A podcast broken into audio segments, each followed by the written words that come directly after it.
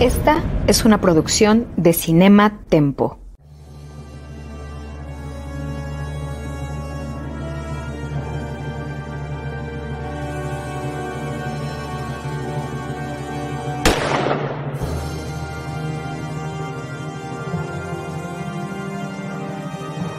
Desde 1962, solo un nombre ha definido la acción, la adrenalina y el espionaje en el cine. Esto es James Bond, una misión a la vez. Acompaña a Carlos Gómez Iniesta, Iván Morales y Charlie del Río en esta nueva y emocionante aventura en Cinema Tempo y en Cine Premier. Comenzamos. Yo soy Charlie del Río, qué gusto saludarles a nombre de Jaime Rosales, nuestro productor, otro James en el programa de James Bond. Les agradezco que nos estén acompañando. Saludo a Carlos Gómez Iniesta y a Iván Ivanovich Morales. ¿Cómo están, queridos amigos? ¿Cómo están en este que es el fin de una época, el fin de una etapa, el fin de un ciclo? Vamos a platicar de A View to a Kill en la mira de los asesinos, la eh, última película donde Roger Moore interpreta al 007. Pues yo estoy mal, no sé cómo está Iván. no, yo muy bien, fíjate. no, muy bien, muy bien, toca yo este. Sí, creo, creo que ya era conveniente el cambio, ¿no? Del el relevo de Roger Moore eh, con, con, esta que es su última película, eh, A License to Kill, o como se le conocía aquí, este Es que estoy viendo aquí que en España se llamaba Panorama para Matar. Ah. ahorita no la había visto, pero en México era en la mira de los asesinos, ¿así es? Sí, ¿no? sí es, así es como yo lo recuerdo. Este, y, sí, eh, creo que es una. Yo, creo que es la, menos afortunada de las aventuras de Roger Moore como, como James Bond. Y sí se empieza a notar ya varias cosas que forzadas, ya hablaremos de eso, pero que ya tratan de competir con el cine de acción a todo lo que da de los años 80, ¿no? Ivanovich.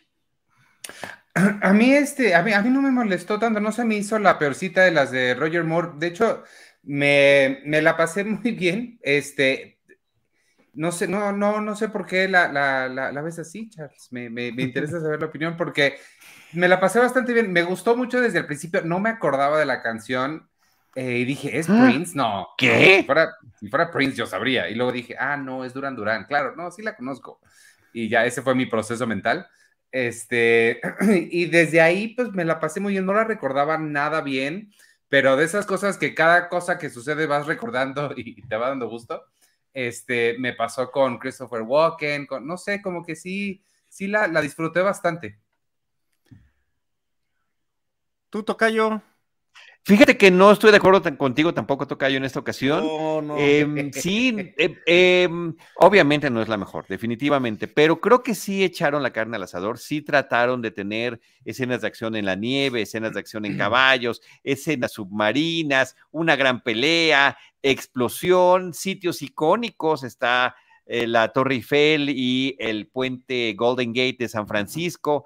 el tema es el principal, y es, es duro decirlo porque hoy ya inclusive hay una palabra para describirlo, parecería que estamos discriminando a Roger Moore por su edad para el personaje, pero efectivamente ya estaba en los 57 años a la hora de estrenar la película, eh, ya para cumplir 58, y ya no se veía evidentemente esa eh, agilidad, esa audacia, eh, inclusive desde así ya algún par de películas, nosotros ya lo hemos comentado, ya es como incómodo, ¿no? A la onda de sus ligues, el que de repente llegue el viejito cincuentón, bueno, no el viejito, el señor cincuentón,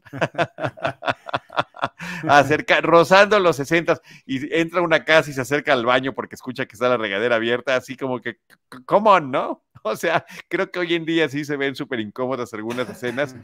Eh, pero debo decir que de los planes malévolos, aunque ahorita platicamos, aunque se lo haya robado a otra película, el, este plan malévolo de Sorin, el villano, archivillano, eh, megalómano, interpretado eh, eh, muy bien por este actor que a mí me parece fantástico y que puede representar increíblemente bien la locura, lo ha hecho a lo largo de su carrera y lo ha hecho con distintos personajes, digamos que buenos o malos, y eso me parece que es un, logro interesante. Christopher Walken, que aquí interpreta a Sorin, tiene un plan que sí es psicótico y raya en la locura, pero al menos tiene sentido. Creo que de los planes globales de estos villanos, a este sí le entiendo.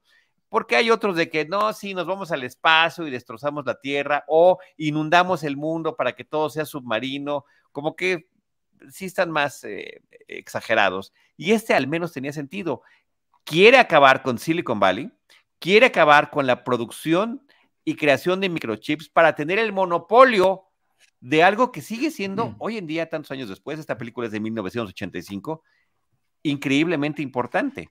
Es más, hoy en día, justamente por el tema de la pandemia, además, sí, es más importante, pero además estamos viviendo una eh, eh, falta de microchips en el mundo y de distribución de microchips que ha retrasado cadenas productivas de teléfonos, de computadoras, de coches y de cualquier cosa que nos podamos imaginar.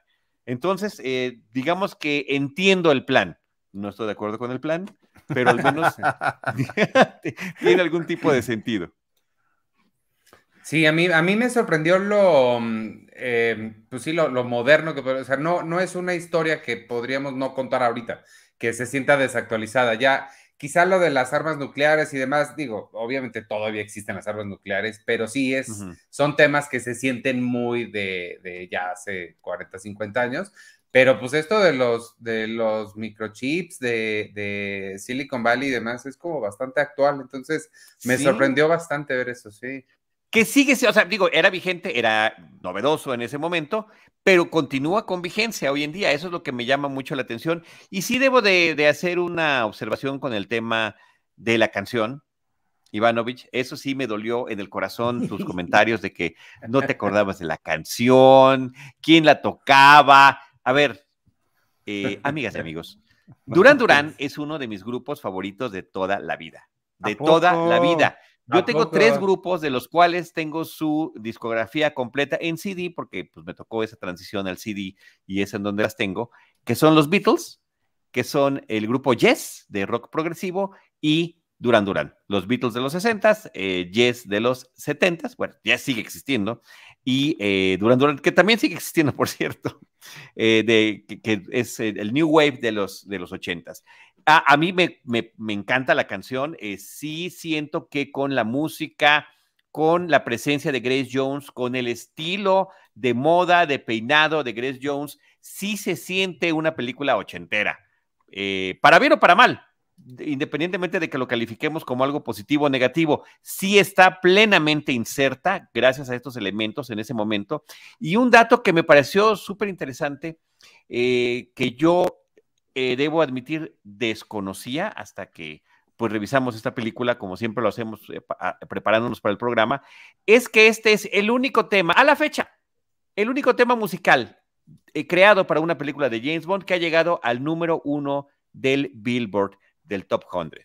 ¿A poco? El único, el único. Y eso, aplausos. Y el número dos es el de Paul McCartney, de To Live and Let Die, que llegó al número dos. Obviamente. La de las nuevas no han llegado. La de él, Billie Eilish, no han llegado. A ver, ahí te, ahí te va, te voy a ayudar, te voy a ayudar. A View to a Kill, número uno, es de 1985. Eh, la, eh, Nobody Does It Better, de la espía que me amó, em, llegó a estar en el número dos. Eh, Paul McCartney con Live and Let Die, digamos que ahí mis Beatles están presentes también, también llegó al número dos.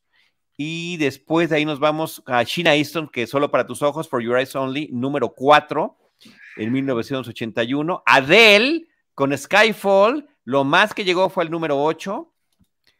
Eh, ah. Madonna también llegó al número 8, que me encanta la canción de Madonna de Die Another Day, ya llegaremos ahí en algún momento.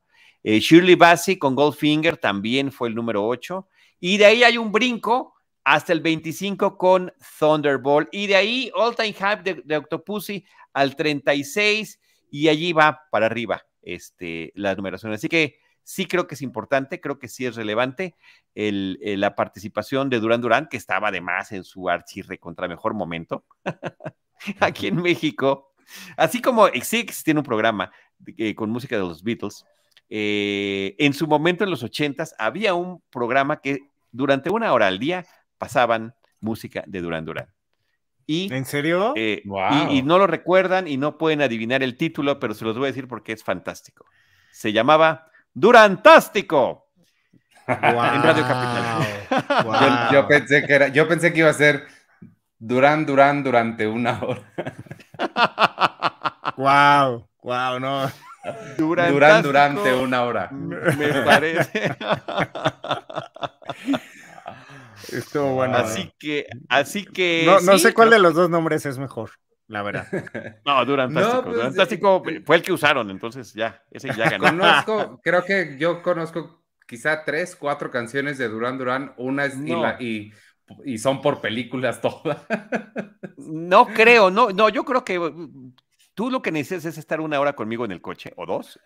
Vamos a hacer un road, vamos a hacer un road trip con mi, con mi lista de Durán Durán. Vas a ver. Oye, y dice Jaime Rosales, en Radio Capital, la discoteca de la gente joven, sí, ahí exactamente. es donde estaba Durantástico. ya me imagino el deleite que habrá sido en aquellos tiempos, eh, pues estar programando a View to a Kill y que llegara a ese número uno en, estas listas de popularidad. Así que sí, dato eh, relevante. Eh, sin querer nos brincamos a la canción por el comentario que hiciste, pero habría que hablar también sobre el, em, la, escena precréditos. ¿Cómo la vieron? ¿Una aventura una vez más en la nieve? ¿Otra persecución? Me parece muy similar a las que hemos visto antes, pero desde ahí arranca el tema de la historia porque lo que logra recuperar de un otro agente doble cero eliminado por los enemigos, pues es este microchip. Me gustó el pues uso de los Beach Boys. Sí, que además es como un uso no, no oficial. No, autorizado. Este, sí, exacto. Porque es un cover, no, no son los Beach Boys. Es, un, es, la canción, pero no es, es más, no es la canción, ¿no? O sí, es la canción. pero es un cover, es un cover. Ajá. Wow. Sí. Y, bueno, para los que no sepan, lo que pasa es que aquí eh, sale James Bond, pierde uno de los esquís y empieza a hacer eh, como, eh, ¿cómo se llama? snowboard. Snowboard. Y, de hecho, el, el, que se le considera como el padre del snowboard es quien hace todas las escenas de, de snowboarding. Ahí, por eso, miren nada más todo lo que trae James Bond en la cabeza, justamente porque aquí pues prácticamente los Stones tenían que hacer todo, ¿no? Este, ya, claro, claro. Sí, ya, ya, ya, ya costaba. Ya había que cuidarlo. Ya había que cuidar al, Pero es muy padre el uso del snowboard porque la, persecución va avanzando, eh, lo siguen persiguiendo y pierde algo y toma un, un, cochecito para andar en la nieve y explota y agarra lo que queda de ese vehículo para agarrar al snowboard. Me parece que eso está padre. Y finalmente también está interesante el submarino eh, eh, simulando ser un eh, trozo de hielo. Es que sí, justo es eso, Tocayo. O sea, ya se empieza a ver, ah, bueno, igual y se oye pues chafa el término, pero es como posmoderno, ¿no? O sea, ya empezamos a, verle los, los hilos a los títeres más que nunca, ¿no? Y ese, sí, sí, ese, este, pedazo de hielo, pues sí, sí se ve como de, de, pues de Reino Aventura, güey, ¿no? De, eh, bueno, pues, siguiendo la onda. Pudo haber, pudo haber estado en la alberca de Keiko. E, exactamente, exactamente. O sea, y, bien, o sea, la, eh, la introducción creo que es buena, ¿no? Este, y además, bueno, debemos de tomar en cuenta que es la primera vez que James Bond está pisando territorio ruso, ¿no? Que eso nunca lo habíamos visto antes. Eh, entonces creo que por ese lado es interesante, pero eh, por el lado de un poco más de, técnica eh, y de justamente cómo se ven los efectos especiales, pues empiezas a, bueno, yo me empecé a desinteresar y a justamente a sentir como que ya era necesario una revolución, no solamente de Roger Moore, sino de pensar cómo se estaban contando las historias y cómo se estaban produciendo, ¿no? Este, John Glenn, que es el director, pues eh, todavía dirigiría un, par de más, ya hablaremos eh, de esas, este, Pero, pero sí, o sea, sí siento que hay, escenas en las que, eh, no sé, les faltó un poco de, de trabajarlas, ¿no? Y incluida, pues, la secuencia de inicio. Sí, e, en algo tienes razón y, eh, y tan la tienes que históricamente, efectivamente, hubo un cambio muy importante a la hora del relevo del nuevo actor que haría James Bond. No solamente sería, ya cambiamos de actor, vamos a cambiar de tono, vamos a llevarlo y vamos a explorar otras cosas distintas, pero, oh sorpresa, no funcionó, pero de eso efectivamente, como bien lo estás comentando, ya lo platicaremos a partir de nuestro próximo episodio, y, cuando llegue Timothy Dalton a, tener este papel. Y luego, la, claro, la discreción del, del, submarino, claro, siempre tiene que aparecer el, el, el símbolo este británico para, para ubicar al, eh, y reconocer al personaje. Y, que, yo creo que estaban tratando también como de imitar esta exitosa, esta sí, esta secuencia en la nieve donde se abre el paracaídas con la, eh, con la bandera. Eh, tiene un nombre esta bandera, ¿no? El Union Jack nos está mencionando Jaime Rosales. A mí siempre se me olvida y tanto Jaime Rosales como René Palacios en el programa de The Crown me lo recuerdan constantemente porque ahí nos la, nos la pasamos hablando de eso y siempre se me olvida. Union Jack. Y pues sí, creo que es un poquito eh, una remembranza a eso, ¿no? Este, y, bueno, y el interior, pues bueno, es, es, mucho mejor que... Claro, ¿no? Es este casi y esta es otra referencia que solamente los boomers van a entender, es casi tan eh, amable como el interior de la botella de mi, de mi bella genio. ¡Wow! I Dream of Genie. Sí, cierto, ¿eh? Sí, cierto, tienes toda la razón. Y, decir también que Timothy Dalton ya estaba listo para interpretar a James Bond en estos momentos, o sea, ya estaba, digamos, eh, eh, en el en, la sala de espera, si en el caso de que Roger Moore no quisiera aceptar, pero eh, finalmente, ve qué buena foto sacó James. Finalmente aceptó y, y, incluso él, él también acepta que, que quizá no debió de haberle entrado a esto, o sea, sabe que, que hay, hay muchas cosas que a lo mejor valían la pena pues ya pasar, ¿no? Oye, ¿qué tan, ¿qué tan literal es lo que acabas de decir? O sea, ¿sí realmente ya estaba casi contratado así? O... Sí. Órale. Sí, o sea, ya. Eh, e, esta eh, película pasó por varios eh, problemas de casting, porque además el, el, el, guion que se había entregado este, de, de Richard Mayboom y de este, Michael, G. Wilson que, Michael G. Wilson es el, hijo adoptivo, ¿no? De, de, de Broccoli, ¿no? Y que después lo viéramos, o sea, él, bueno, él sigue activo y es... con Bárbara Broccoli, con sí, Bárbara con estuvo aquí en México, ¿no? ah, claro, sí, sí, sí, efectivamente. No, ya ha estado, eh, eh, digamos que él lleva más tiempo involucrado con James Bond que Bárbara Broccoli. Pero ambos son los encargados de la, son los responsables de la producción hoy en día y que estaba el, eh, Richard Mayburn, que era quien también después de Ian Fleming había definido mucho el, personaje como lo conocemos, eh, pero la verdad es que ya eh, uno iniciando otro, pues ya veterano, este, casi a sus setenta y tantos años, y entregan este guion que les digo, yo siento con mucha presión de de tratar de destacar, pero también de darle eh, eh, eh, pues este toque de, pues de la, hora, la era de oro de las películas de acción, yo creo, ¿no? O empezando. y, por ejemplo, David Bowie estaba contemplado para, para el papel de Christopher Walken. Imagínense qué maravilla hubiera sido eso. Pero justamente David Bowie, tal cual les dijo, es una mierda su guion y, no lo tomaron bien. Y además él estaba eh, haciendo laberinto o estaba como ya eh, avanzado como las negociaciones. Eh, y hubo dos que, no, no me acuerdo quiénes más, pero sí hubo varios que rechazaron el, el person, mira, que rechazaron también, entrarle, ¿no? También quisieron que fuera Sting, era la segunda Sting, opción. Sting, exactamente, exactamente, Tocayo.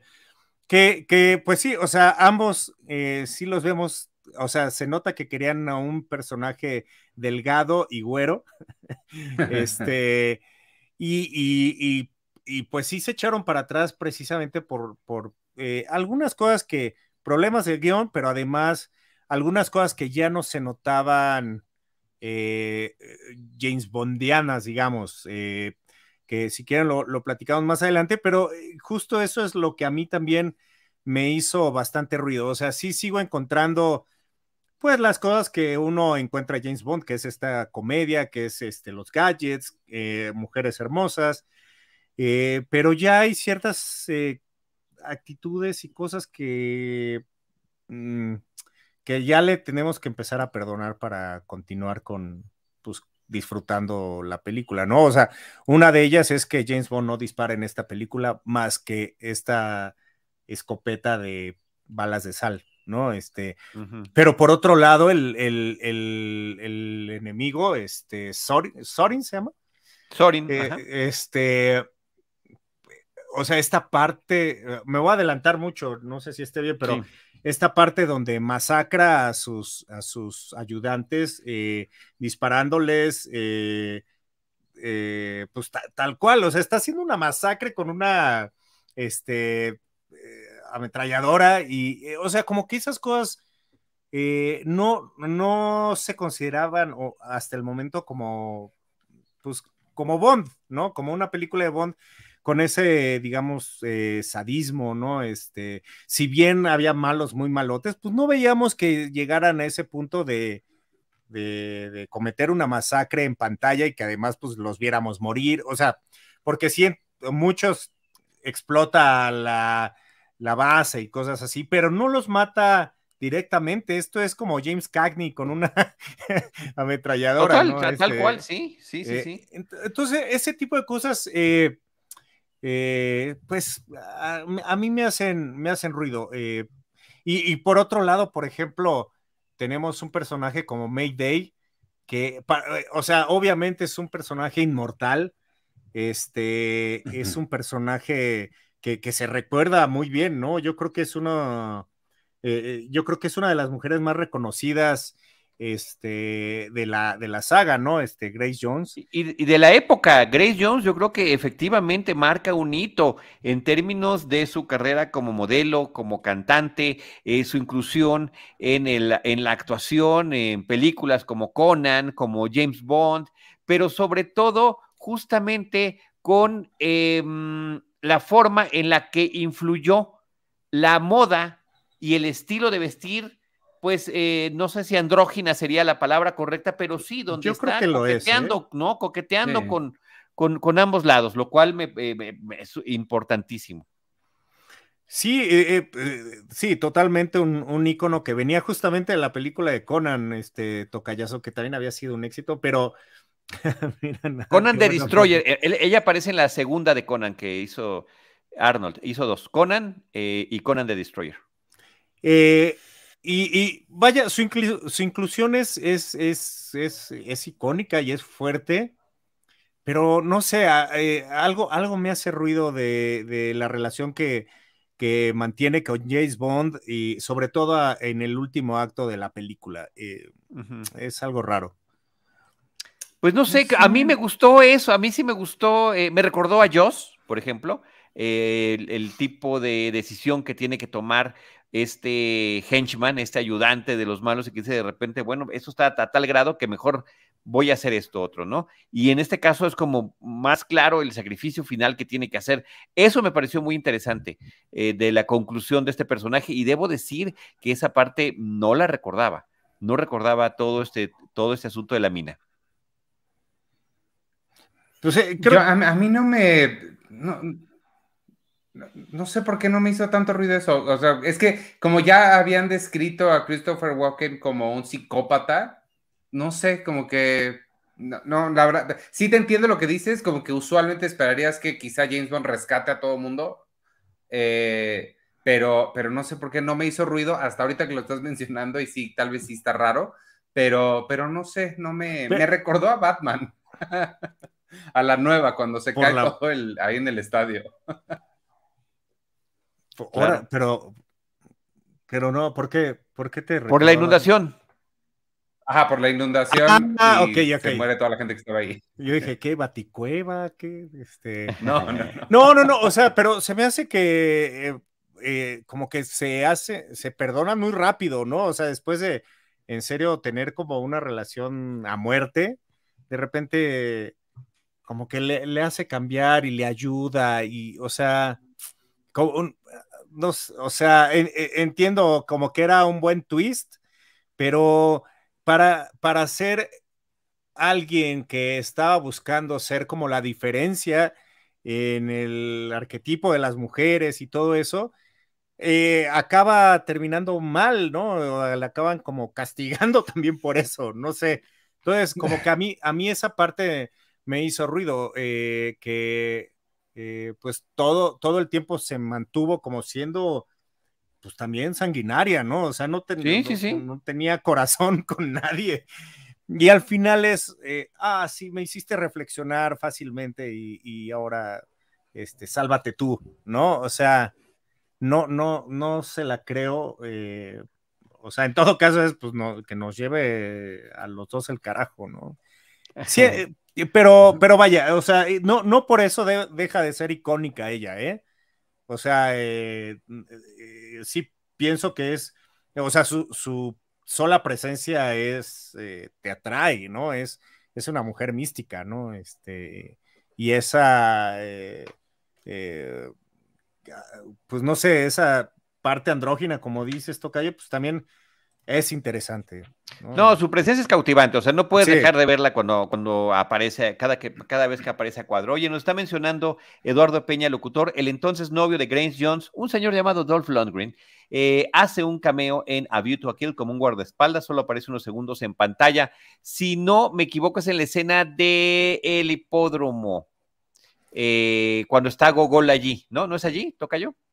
Sí, es cuando está con, con Gogol, justamente es el eh, pero, ah, sí, sí, debe ser, debe ser en el hipódromo, porque sí, ahí es cuando lleva los, los guardaespaldas. La verdad, yo no lo, yo no lo reconocí. Ahí está, mira, ahí está, ahí está la imagen. Gracias, Jaime Rosales, wow.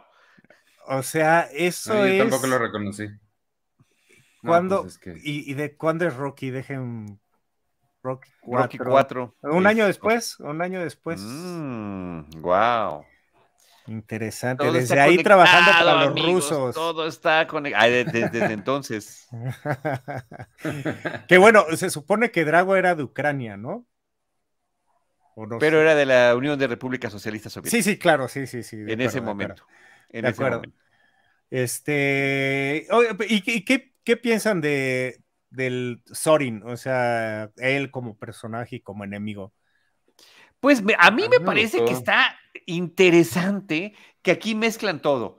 Viene de un experimento genético, hablan de los. Eso está, ah, eso está interesante. Tenemos, a, un, a un científico nazi que fue, eh, digamos, eh, cooptado por la Unión Soviética para hacer experimentos por allá. Entonces, te lleva al, al, tema de la Segunda Guerra Mundial, eh, al inicio de la Guerra Fría, a experimentos científicos fallidos y a tener un villano donde al menos está, eh, de acuerdo a lo que se supone que sucedió, justificada por alguna cuestión científica su lado psicópata. Eh, no es nada más malo ñaca ñaca porque se quiere comer el mundo y lo quiere. No, e, él está enfermo eh, mentalmente y no tiene ninguna empatía con la gente ni con su pareja está esta escena de la ametralladora, que por cierto, el mismo Roger Moore también le pareció que estaba ya. Para Roger Moore, años después dijo que esta era la película que menos le gustaba. Por el ah, asunto de la edad, dice yo ya tenía 400 años más de los necesarios, eh, me daba pena ser más grande de edad que la mamá de mi coprotagonista y este asunto de la metralleta, la verdad que sí me terminó eh, incomodando. ¿no? Eh, lo estoy parafraseando, pero son comentarios que hizo posteriormente, reflexionando sobre la película.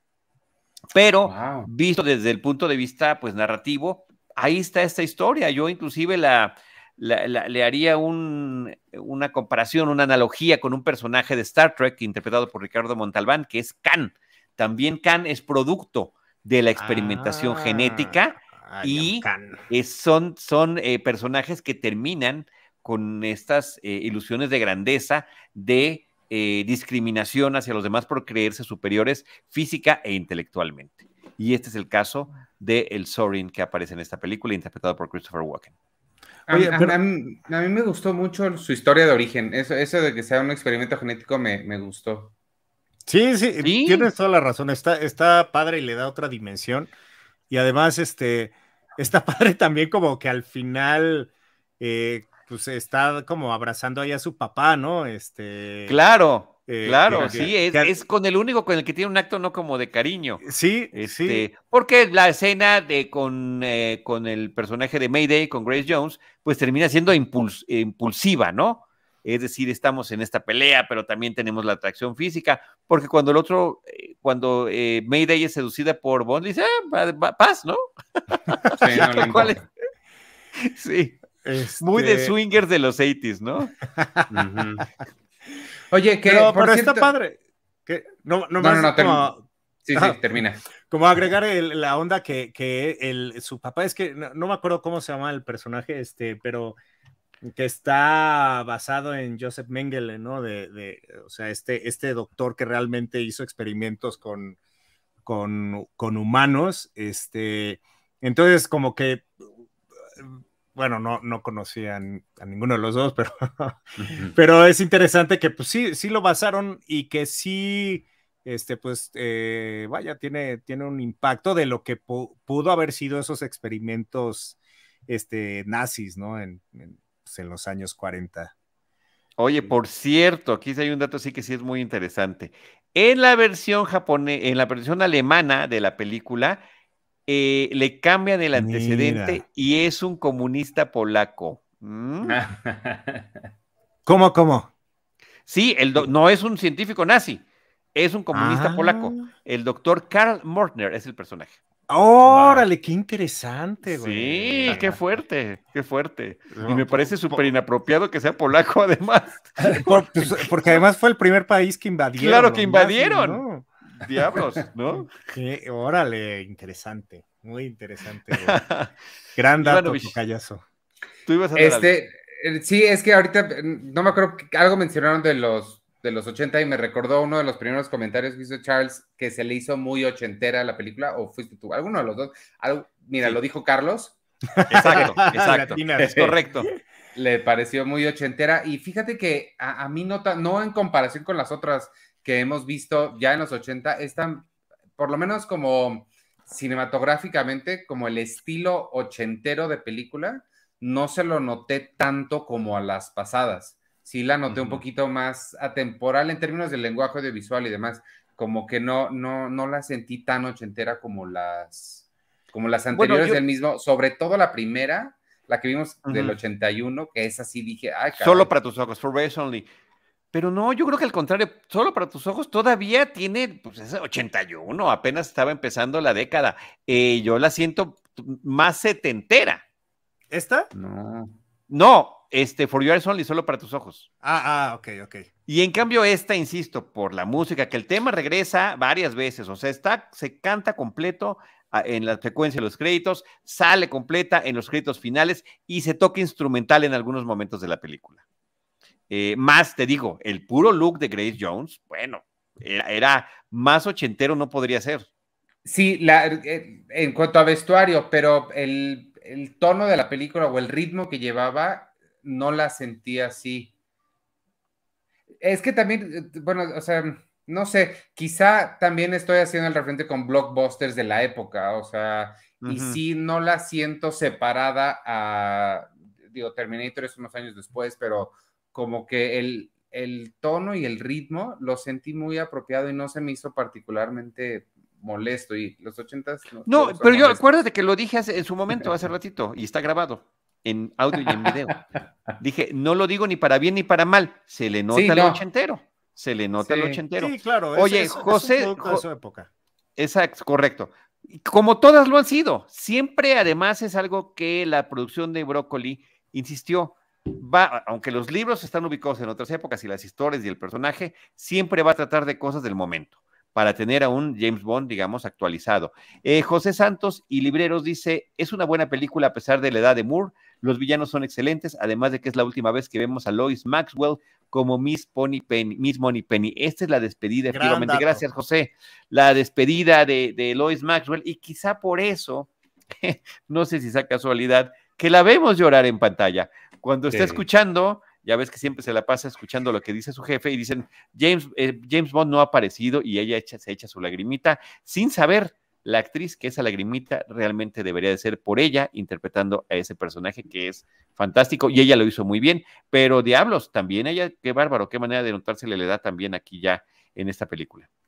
Oye, toca yo aprovechando eso que decías, eh, sí, justo es muy simbólico, este, no sé dónde lo está leyendo, que justamente sí es, es la última vez que ella aparece y sí, eh, de hecho, aparece llorando y está bonito darle ese significado, pero también este, eh, Roger Moore, la última escena que, en la que él aparece es tirando la toalla.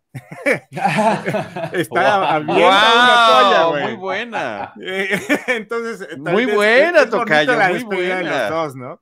Sí, sí, sí. Ahora, previo a tirar la toalla, me parece, hemos escuchado eh, muchísimas cosas de doble sentido desde la época de Sean Connery, como parte del humor entrecomillado del personaje y la sexualidad que se eh, mantiene viva, vibrante y aunada a la comicidad. Pero este sí me pareció uno de los peores albures que, que recuerdo yo de la saga, cuando dice, este no es el jabón, ¿no? Este, no sé que, están en, porque están, están los dos personajes en esa escena final, ya en la regadera, y ese, este no es el jabón, sí me pareció así, no, como incómodo, definitivamente. Yo me boté de risa cuando dice la chica, dice, tengo comezón en el Tchaikovsky. No, cosquillas, me da cosquillas en el Tchaikovsky. ¿Cuándo dijo eso? Dice en algún momento, dice, esto me da, ah, no me acuerdo cuál es la escena, no me acuerdo del, del, del, del comentario. Dios santo, güey, quiero, quiero, buscar ese, ese diálogo. Búscale por ahí que le da cosquillas en el Tchaikovsky.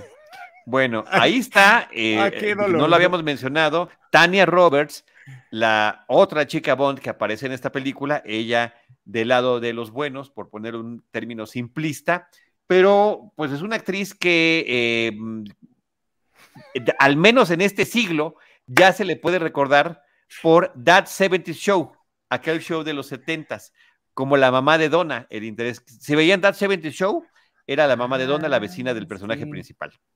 Wow, claro. ¿Qué le pasa? Mi, tocayo se está destornillando de risa, dirían por allí. Puede ser. ah, sí, mira, sí es. sí, sí, sí, sí es, sí es, efectivamente. Qué guapa. Siento que se ve mejor aquí en That 70 Show que en la película. En That 70 Show siempre se vio increíble, fantástica. Este, y, y sí llevaba su. Mira, a veces la madurez es muy favorable. Sí. A cierta edad es lo que queremos pensar, Iván.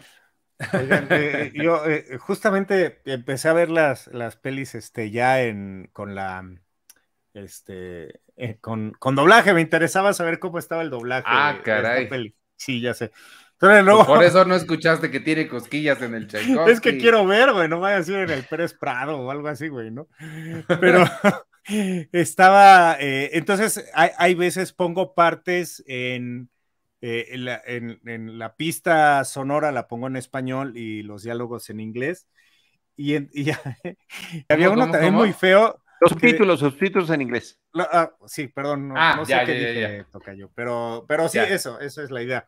Y entonces hay, hay, una parte donde está hablando con el, eh, con el bombero y, y, este, y le dice, ah, sí, este, I'm Dick Tracy, ¿no? Y you are still under arrest, ¿no? Le está diciendo la chava, oye, es que él es James Bond, no lo arresten. Y él, sí, yo soy Dick Tracy. Y aquí dice, este, sí, claro, ¿Quién crees que soy? ¿Cantinflas? es horrible, güey. No, ¿sabes qué? Te vamos a encargar que sigas escuchándola en español. o sea, si vas a encontrar, si vas a encontrar ese tipo de perlas, ese tipo de joyas de nuestro doblaje nacional, te ruego. lo, tengo aquí espoteado, no, no, es que no sé cómo ponerlo, este, James, pero está en una hora 34 minutos 02 segundos, por si lo quieres buscar, güey. Bueno, aquí tengo el dato de las cosquillas del Tchaikovsky. Ah, ah justo ¿eh? ahí, justo ahí en esa escena, James. Es este, es el, el The Bubbles Tickle My Tchaikovsky, es cuando le ofrece eh, champagne en el cuando estaban en la exhibición hípica. wow. ¿Cómo, es en inglés? ¿Puedes repetir, Tocay? Es este, The Bubbles Tickle My Tchaikovsky. Las burbujas hacen que cosquille mi Tchaikovsky. Y, diría, y, diríamos también en inglés, whatever that means, ¿no? Sea lo que sea que eso significa. no, sé, pero sí, sí, voy a buscar, sí voy a buscar este, ¿qué, ¿qué, dijeron en español? O sea, debe ser una maravilla, güey. exacto, exacto, exacto, exacto. Oigan, un dato que me parece muy bueno y muy interesante es la participación del actor Patrick McNee como este eh, Lord que está ayudando a James Bond y que además tiene un trágico final en ah, la investigación y que se hace pasar por su chofer y su ballet y que, bueno, Bond ah, se aprovecha del, de la situación. Pero lo interesante es que Patrick McNee fue uno de los principales actores de la serie de Avengers, una serie sobre espías en la década de los 60, pues que por supuesto venía también eh, con el impulso del, del, impacto de James Bond a través, en este caso, de la televisión. Y es uno más de los actores de esa serie que llegaron a participar en las películas de Bond. Los otros los, los fuimos mencionando en sus momentos en, en, otras, en otros episodios. Actrices sobre todo habían sido previamente, ¿no? Pero me parece que esa parte, por ejemplo, ella, que aparece en una de las películas eh, previas de James Bond, en la de mm, eh, Never, eh, la de On Her Majesty's Secret Service que se me está escapando ahorita su nombre, pero ahorita nos acordamos. Entonces, pues sí, es muy importante que, que veamos juntos a un Avenger y a el propio y al mismísimo James Bond. Sí, claro. Eso está padre. Y que después un James Bond sería un Avenger, ¿no? Y después un no, Sean Connery después es, Ah, claro. Es una sí sale. ¿En cuál?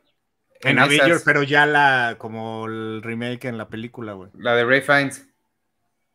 Ah, bueno, ah, ok, claro, claro, claro. Ah, muy bueno. Y Ralph Fiennes es efectivamente. No, pero sí. ¿No lo estás confundiendo con la Liga de los Hombres Extraordinarios? Ah, sí, es muy probable. Vamos a preguntar. Ahí lo va a checar, ahí lo va a checar. Pero bueno, ¿qué más? Sí, sale. sí, ahí está. Perdóname, tienes razón. No, no, no, yo también dudé muchísimo, ¿eh? Oye, y ya Jaime Rosales nos está diciendo, Diana Rigg es la actriz que salía en The Avengers y que salió en On Her Majesty's Secret Service. Ok, mira, no recordaba un Matt ahí. Creo, creo eh, de, las cosas que sí me gustan, este, compañeros, de esta película, la secuencia de, la Torre Eiffel creo que es interesante y creo que está muy bien coreografiada, ¿no? Este, eh, y creo, creo que es, es, este, es padre, o sea, el simple hecho de saber que filmaron realmente ahí es, es está padre, ¿no? Es como, pues, no sé, como cineasta debe ser como un gran lujo pero obviamente el salto también, que es el salto ese también tiene ahí una buena historia. Este, pero también el desenlace es padre, la persecución es padre, el cómo parten el coche es, es, es, creo que es el James Bond que, pues, que nos más clásico, más clásico. sí. claro, claro. Está muy padre, pero yo te tengo una queja. En el año de 1981 había aparecido una película de Disney que se llama Condorman, que me encanta porque es muy divertida. Uy, y Condorman era la versión Disney de James Bond. Yo no sé si alguna vez la viste, Ivanovich. ¿Condorman? No. ¿Quién era Condorman, güey? No, no, bueno, no sé. O sea, seguramente es eh, alguien que ya conocemos, güey. No, no, es alguien, al contrario, es alguien que no es conocido. Ya ah, no, no, ya ah, no, es caricatura. Nada más. Este, no, no, la secuencia inicial está en caricatura que está padrísima. el tema musical está increíble. Es, es James Bond de eh, Disney. Era un escritor de cómics que inventa un personaje que se llama Condorman y de repente es, em, digamos, la CIA lo, lo, recluta para ayudarles en una misión y él empieza a utilizar sus aparatos que inventaba para los cómics, pide que se los hagan los de la CIA y los empieza a utilizar en las misiones. Y tiene un salto en la Torre Eiffel con este traje. Entonces, eh, digamos que se adelantó unos tres añitos a esta aventura el personaje de Condorman y tiene una persecución padrísima eh, del estilo de James Bond, en, ya sabes, en calles europeas, eh, con muchas calles sinuosas y coches que cambian de, forma y demás. Padrísima. he visto la película hace algunos años que no la veo, pero la volví a ver y me pareció terriblemente aburrida y realmente lo que vale la pena sí, cara, la premisa está muy padre. O sea, yo creo que esas son de las que sí ameritan un remake. Michael Crawford se llama el actor protagónico, yo no recuerdo haberlo visto después. Ah, em, y este, pero las secuencias de acción sí están padres, o sea, el salto este de la Torre Eiffel y la persecución, esa persecución me parece sensacional, la secuencia de créditos está bien bonita, está animada por Disney, por la, la compañía Disney, imagínense nada más, y el tema era también muy padre. Condorman, tan tan tan tan tan tan tan. Entonces, bueno, ese saltito ya se los había ganado Condorman, que pues, al final de cuentas le deben a James Bond y es, es, un toma y daca, ¿no? Con todo lo que genera Bond, no solamente en sus propias películas, sino en la competencia con otras. El hecho de que Ralph Fiennes haya salido de Avenger y años después se vuelve, termina integrándose él como el nuevo M en las eh, películas de Daniel Craig. Entonces, sí, o sea, va y viene todo, ¿no? Todo es, es cíclico de alguna forma. Sí, con el Santo también, con justo Roger Moore. Exacto. No con el ah, mascado de plata. No. Aquí en este, en, esa persecución en las calles también, ahí sí, nada más que no hicieron, no intentaron ni tantito ocultarle la cara al stuntman. Y sí, sí se nota que el chofer no es, no es, no es ni siquiera cercano a Roger Moore. Ah, ¿en serio? Sí. No lo vi. Sí, si te fijas, sí es muy claro ahí. Oye, pero, pero está esta historia que, que justamente construyeron una plataforma para hacer el salto de, de la Torre Eiffel y, al final algo pasó que no lo pudieron hacer y el stuntman que lo iba, eh, que, se iba a aventar eh, ese día, pues se enojó mucho y este, él hacía la malagueña, se aventó. Y, ah, cuentan en los productores que casi les cuesta el, el, el resto del rodaje, lo que les faltaba, porque este güey, pues justamente dijo, ah, pues yo, es una cosa que yo quería hacer y la voy a hacer, güey, ¿no? Ah. Y, ya la acabó haciendo alguien más, pero, pero sí, y creo que eh, la, la, plataforma, pues ya se quedó como parte de, de la Torre Eiffel. Órale. Pero no te pueden dejar aventarte. Oye, ahí, ahí está el otro dato que, estábamos mencionando hace ratito con Eduardo Peña. Dice, Honor Blackman, Pussy Galore, también estuvo en la serie de Avengers. Ella es la otra actriz que también había estado. Entonces es Diana Riggs, eh, Patrick McNee, Honor Blackman. Y la última ah, se llama... Ah, ese se me fue su nombre. Eh, Joanna Lumley era una de las chicas que estaba también en Her Majesty's Secret Service allá en, el, en este lugar de la montaña donde estaba Blofeld, eh, controlándolas y eh, ah. programándolas, lavándoles el cerebro. Interesante. Así es. Pero pues sí, lo de Patrick McNee está bueno porque eh, él era el, personaje principal, el que organizaba, el que coordinaba a todos, ¿no? Y es el mismo personaje que termina siendo después Ralph Fiennes.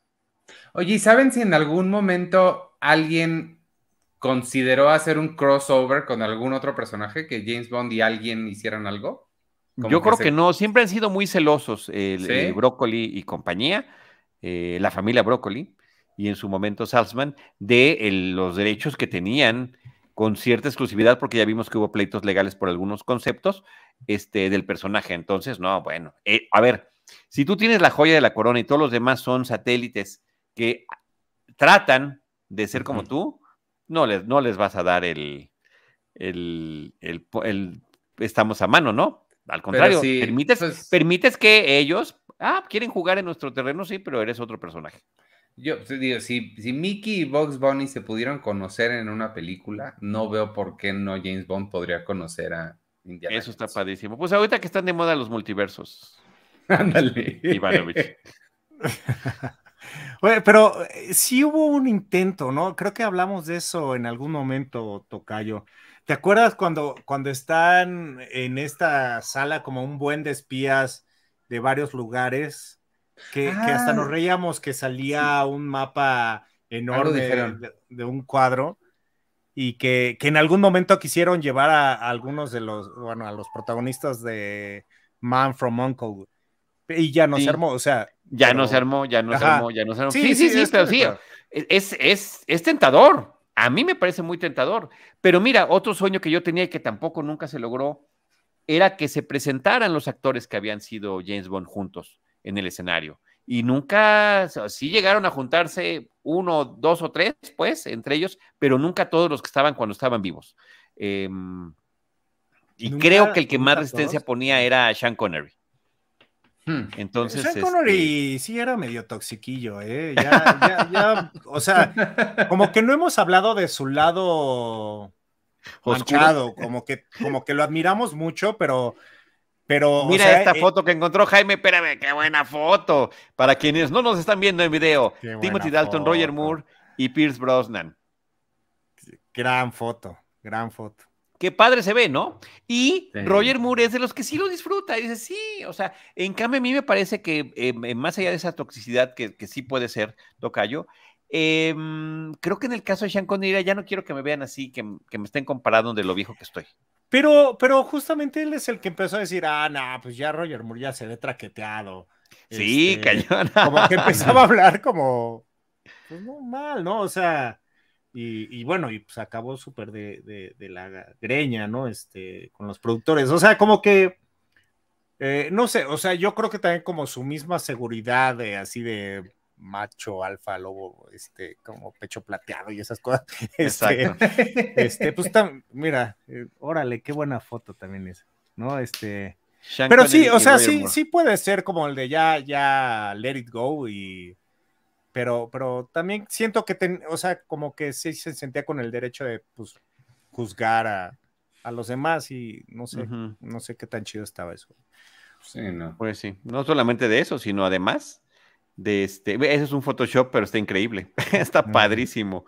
un Photoshop donde están todos reunidos. Y claro, en Photoshop sí se han puesto pues muchísimas, este, y jugando, jugando en un casino todos de smoking. Lo cual, o en las portadas de los DVDs, toca. O en las portadas de los DVDs, sí, en las colecciones, en las colecciones, ¿no? Sí. Aguas con esos Photoshops, no le busquen demasiado porque van a encontrar cosas que no quieren ver.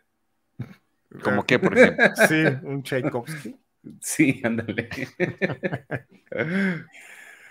ok, me tendrán que explicar acabando el programa. Pues bueno, yo no sé si tengan algún comentario final, queridos amigos y compañeros, de la revisión de esta película En la mira de los asesinos. No, pues la verdad, nada más eso, que sí la, la, disfruté mucho, este, me la pasé muy bien, la canción sí me gustó mucho, Charlie, ya no me, no me grites, nada más no la reconocí. Pensé que era Prince y dije, no, Prince tendría como 40 guitarras más. Y dije, ah, no, es Duran Duran, sí sé qué es, ¿para qué me hago? Y ya, esa fue mi conversación. Claro, claro. Duran Duran tiene un este estilo muy reconocible, además.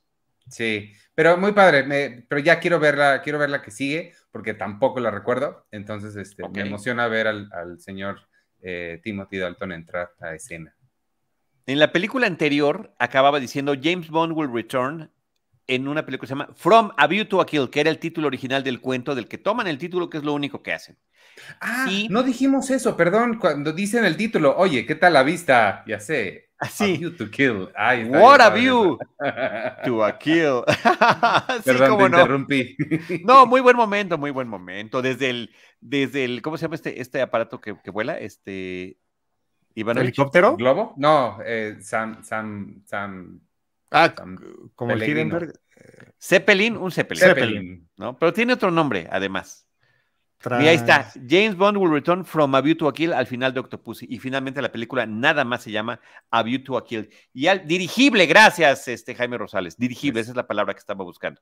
Y, eh, y justamente es Sorin y Mayday diciendo, What a View to a Kill. ¿No? Así, casi nada más faltó que voltearan a la cámara y guiñaran el ojo. Eh, y cuando acaba, a View Kill en la mirada de los asesinos simplemente dice, como sucedió en algunas otras películas, James Bond will return. Ya no dicen con cuál, eh, simplemente pues está la promesa de que regresará y sí, efectivamente seguiría regresando, Tocayo. Pues nada, eh, para mí no es una de las eh, mejores películas. Este, es interesante por el, por el elenco. Creo que es lo que más rescataría de, de esta película Y, pues bueno, es, es, parte de la historia y, y, como empezaba, ¿no? Este, creo que ya hacía falta el cambio de estafeta y, y bueno, ya hablaremos de eso más adelante, ¿no? Y estoy muy contento porque es, es creo que de los programas que más nos han escrito. Está chido eso. Sí, muchas gracias a José Santos, a Eduardo Peña Locutor. Eh, Xochitl Pérez, sí voy a poner, sí voy a compartir en algún momento esa lista, ese playlist de Duran Durán. Ya lo pondré por ahí en redes sociales. Muchísimas gracias. Eh, Ivanovich, Tocayo, Carlos Gómez Iniesta, arroba Iván Morales, arroba C Iniesta, arroba Charlie Del Río. Les agradecemos a todos que nos hayan acompañado. Gracias a Jaime Rosales, una vez más, con esta enorme presunción de lograr encontrar las imágenes de las cosas que estamos platicando, que ni nosotros mismos las encontramos y él lo encuentra en segundos y las puede compartir en, nuestros videos. Así que este video queda en el Facebook eh, de mm, Cinematempo, no, en el de Cinematempo, sí, en el, y en el YouTube de Cine Premier y de Cinematempo también. Así que ahí está, ahí lo pueden consultar. Muchísimas gracias, Tocayo, muchísimas gracias, Ivanovich. Gracias a todos los que nos acompañaron y nos vemos en la próxima emisión con un nuevo actor interpretando a James Bond. Entraremos a la dupla de películas una por una de Timothy Dalton.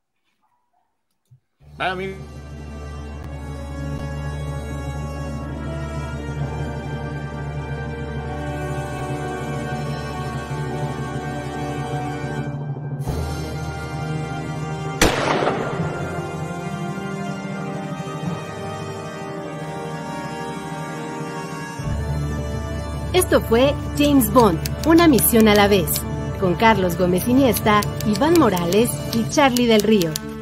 Una emocionante aventura sobre el agente 007 en Cinema Tempo y en Cine Premier. Producción y realización RH Media.